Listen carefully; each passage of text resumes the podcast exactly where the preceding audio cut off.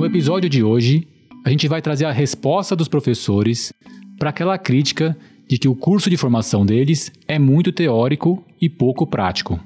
Talvez você se lembre, dois episódios atrás, a gente conversou com Mozart Neves, do Conselho Nacional de Educação. O Conselho aprovou uma medida que visa tornar os cursos mais práticos e menos teóricos.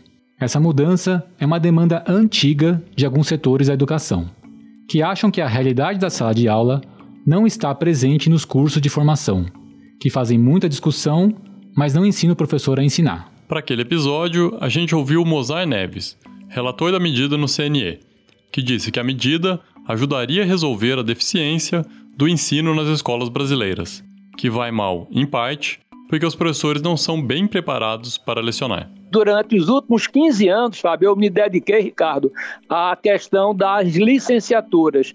E uma queixa corriqueira dos alunos era, era em que momento a gente vai aprender a parte prática? Quando eu vou me tornar um professor de fato? Quem é que vai me ajudar a, a, a se tornar um professor que domina a sala de aula?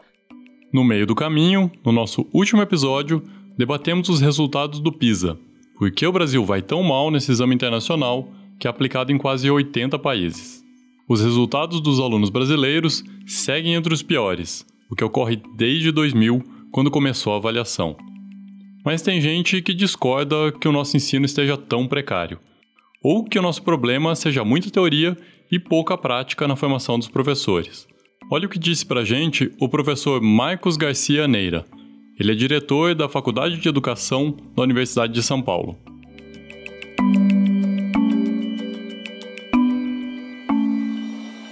Nós nunca tivemos uma educação tão boa quanto essa que nós temos agora.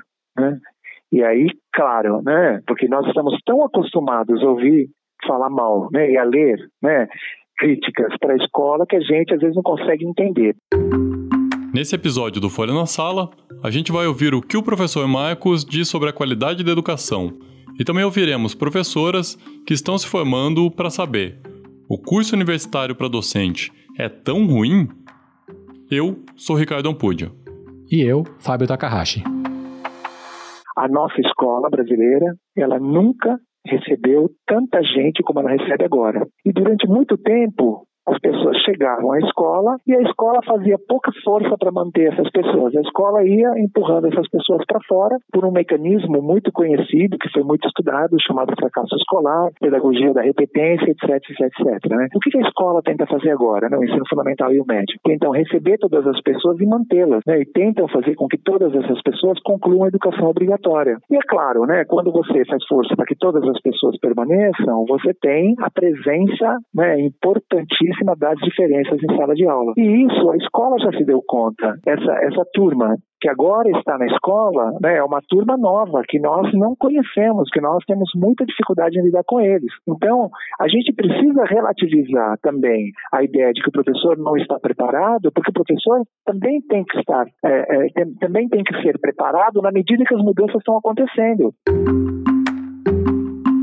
Só para lembrar, esse é o professor Marcos Garcia Neira, diretor da Faculdade de Educação da USP. O ponto que o professor Marcos traz aparece em explicações de diversas pessoas importantes da educação. Felizmente, colocamos muitas crianças e jovens nas escolas nas últimas décadas. A questão é que o sistema ainda está aprendendo a como lidar com esses jovens, que em geral são mais pobres e têm pais com pouco estudo. No nosso último episódio, o professor Francisco Soares, que foi presidente do INEP, rebateu essa ideia de que a tal universalização do ensino é uma das grandes causas para o baixo desempenho dos estudantes brasileiros nas provas. Na opinião do professor Chico Soares, um dos problemas é justamente a formação dos professores. Mas se o professor Francisco Soares e o Conselho Nacional de Educação entenderam que os cursos são muito teóricos e precisam mudar, o diretor da USP tem uma opinião oposta. Primeiro, né, nós estamos aqui desde os anos 80, né, responsabilizando os professores pela qualidade da educação. Né? Ou seja, isso não é só no Brasil, isso é fora do Brasil também. E a gente vem né, repetidamente dizendo: olha, a educação vai mal porque os professores são mal formados, mal preparados. E agora parece que a bola da vez, né, de uns 10 anos para cá, a bola da vez passou a ser os cursos de formação inicial, e dizendo, olha, os professores estão mal formados porque os cursos são teóricos. Quando eu ouço né, essa história de que o curso é extremamente teórico, etc., às vezes eu estou pensando, né, às vezes essa fala me leva a pensar que o que eles querem, né, que os, os, né, os autores dessas ideias querem é o retorno à formação técnica em nível magistério, né, habilitação no magistério que nós tínhamos né, até a LDB de 96, né, ou seja, que o professor era alguém que ia aplicar atividade, que o professor era alguém que sequer compreendia aquele conhecimento que ia ensinar, porque afinal de contas aquele conhecimento já estava determinado externamente, cabia a ele simplesmente dominar aquilo dominar as formas de ensinar aquilo. A gente já experimentou esse modelo, né? a gente já sabe qual é o resultado desse modelo. O que, que a gente já sabe no campo da formação de professores, nas pesquisas sobre formação de professores? Que cada realidade é uma realidade, né? Que às vezes uma proposta, né, é, uma proposta curricular, um documento curricular ou uma uma forma de ensinar é, numa região central funciona de um jeito, numa região mais periférica funciona de outro jeito. Então, quais são as alternativas que a gente tem para formar bem os professores? Sim, é muito importante que os professores conheçam aquilo com que eles vão trabalhar, né? ou seja, os seus conteúdos. Mas há um outro conjunto de saberes que também constituem a formação do professor, que é entender qual é o papel da escola, entender como as pessoas aprendem, entender qual é a relevância daquele conhecimento naquele momento, entender é, de que maneira aquele conhecimento que está sendo trabalhado pode mudar ou não a vida das pessoas. E é essa, essa parte do curso né, que é, os críticos têm chamado de extremamente teórica. Então, a gente não pode abrir mão de formar um professor que ele compreenda né, os fundamentos da filosofia da educação, da sociologia da educação, da história da educação, das teorias de currículo, das teorias de aprendizagem. A gente não pode reduzir a formação de professores a aos conteúdos que esse professor vai ensinar. Eu não posso pensar que um curso que forma professores é um curso que vai ensinar método. É, eu trabalho com as turmas do quarto ano, quase todo mundo já está empregado na escola, ou seja, quase todo mundo já está trabalhando na escola. Né? Então, é, essas entrevistas que nós fizemos com os egressos, uma, uma das pessoas entrevistadas disse assim: Olha, eu nunca tinha dado banho numa criança. É, eu nunca tinha cuidado de uma criança nesse sentido, educado crianças pequenas nesse sentido. Mas aqui no curso eu aprendi por que, que, é importante, qual é o papel daquilo no desenvolvimento, qual é o papel daquilo na família da pessoa. Então, quando eu cheguei lá na creche, em dois dias eu aprendi como é que tinha que fazer aquilo.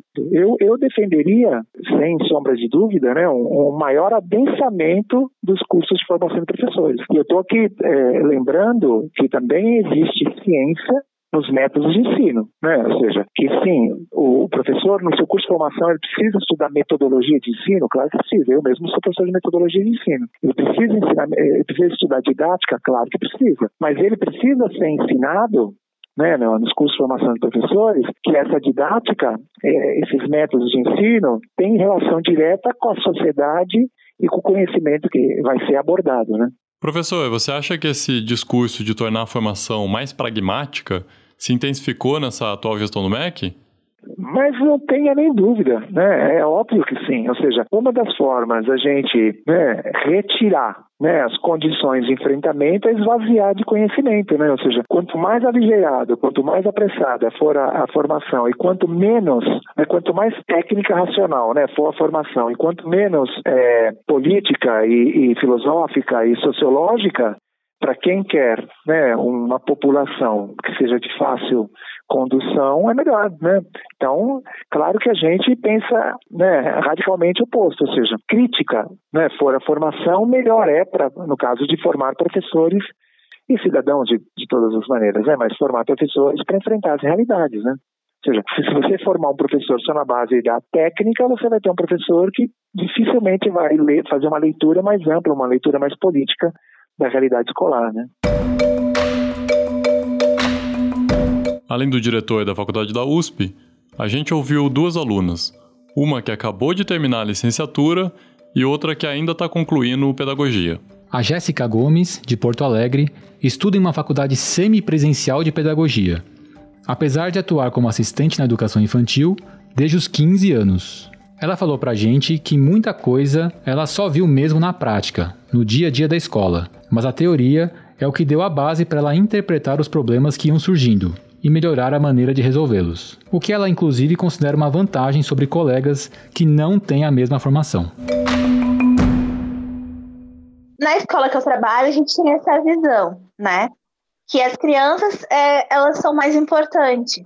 Então, a gente trabalha com habilidades emocionais e princípios bíblicos, né? Eles são o protagonista da escola.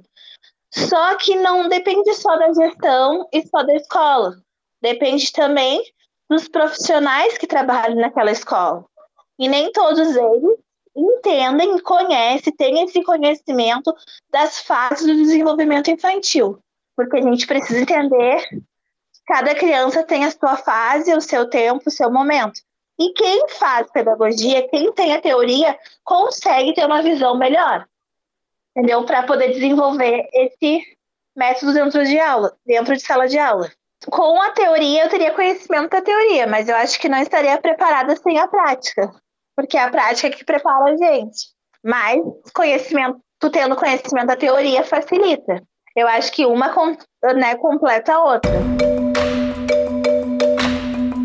A Josiane Silveira se formou em Geografia na Universidade Federal de Pelotas, no Rio Grande do Sul. Trabalhou um tempo com as séries finais do ensino fundamental e agora, recentemente, ingressou no mestrado. Ela contou pra gente a importância de se misturar a teoria com a prática. Na, na academia, tu tem a teoria, né? Eu tive também a prática, mas foram alguns instantes. E quando eu fui realmente para o chão da escola, que a gente fala, as realidades que se apresentam para o professor são muito variadas. Então não tem como tu estar tá preparado assim, cada dia é uma realidade nova e aí tu é, é contraditório com a teoria que tu tem, que na realidade eu vim, né, com o ideal e na, no chão da escola tu te depara com, com outra realidade, com conflitos assim, mas foi uma experiência boa. Eu continuo otimista assim com relação a, a dar aula e o ensino de geografia com relação à, teoria que eu tive na academia, né, e a minha realidade enquanto professora, eu trabalhei numa escola rural. Então eu consegui perceber e fazer um elo de ligação entre a teoria que eu recebi na academia e o que eu tinha de fato na sala de aula e contextualizar com o ensino de geografia. Então, um exemplo é, por exemplo, o conteúdo da geografia física, por exemplo, clima. Eu consegui trabalhar conceitos de clima, tempo, com a realidade deles lá. Então, conseguir, através da percepção deles de paisagem e de como explicar o que, que era o tempo a partir dessa, desse contexto rural deles. Então, eu procurei contextualizar os conteúdos e não dar o conteúdo duro em si. Eu aliei a teoria e tentei aliar na prática e consegui. A faculdade, ela te dá uh, subsídios para que tu tenha uma, uma noção de como ensinar. Mas a experiência de, de tá, do estar em sala de aula se alia ao que tu, ao que eu aprendi na academia. E esses, essas duas variáveis elas se somam e, e daí é que dá o resultado. Essa discussão sobre se os cursos devem ser mais teóricos ou mais práticos ainda está aberta. A decisão final cabe ao Ministério da Educação, se decide se vai homologar ou não o parecer do Conselho Nacional de Educação. Seguimos acompanhando o caso.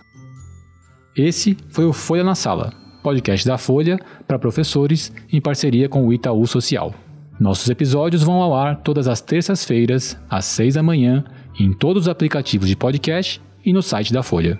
Esse episódio teve produção de Gabriela Vosqueles. A edição de som foi de Stefano Macarini. Até a próxima terça. Até lá. Para tecer uma educação de qualidade, é preciso entrelaçar bons fios. O Polo, ambiente de formação do Itaú Social, valoriza os saberes, o diálogo e a troca de experiências. Conheça mais sobre o Polo em polo.org.br. Itaú Social.